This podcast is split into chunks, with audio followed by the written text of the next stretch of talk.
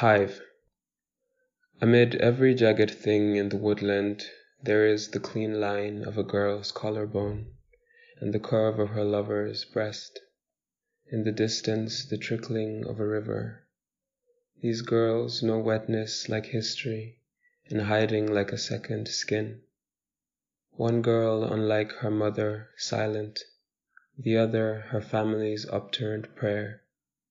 But darling, imagine the shame.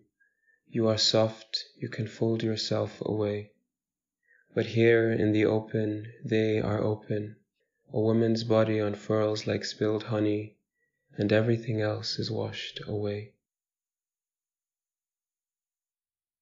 Colmena, Logan February. Entre todas las cosas puntiagudas del bosque, se recortan con nitidez la línea de la clavícula de una chica y la curva del pecho terso de su amante. A lo lejos, el discurrir de un río.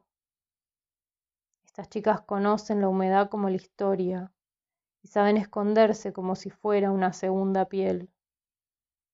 Una escallada, a diferencia de su madre, la otra la plegaria de su familia al cielo.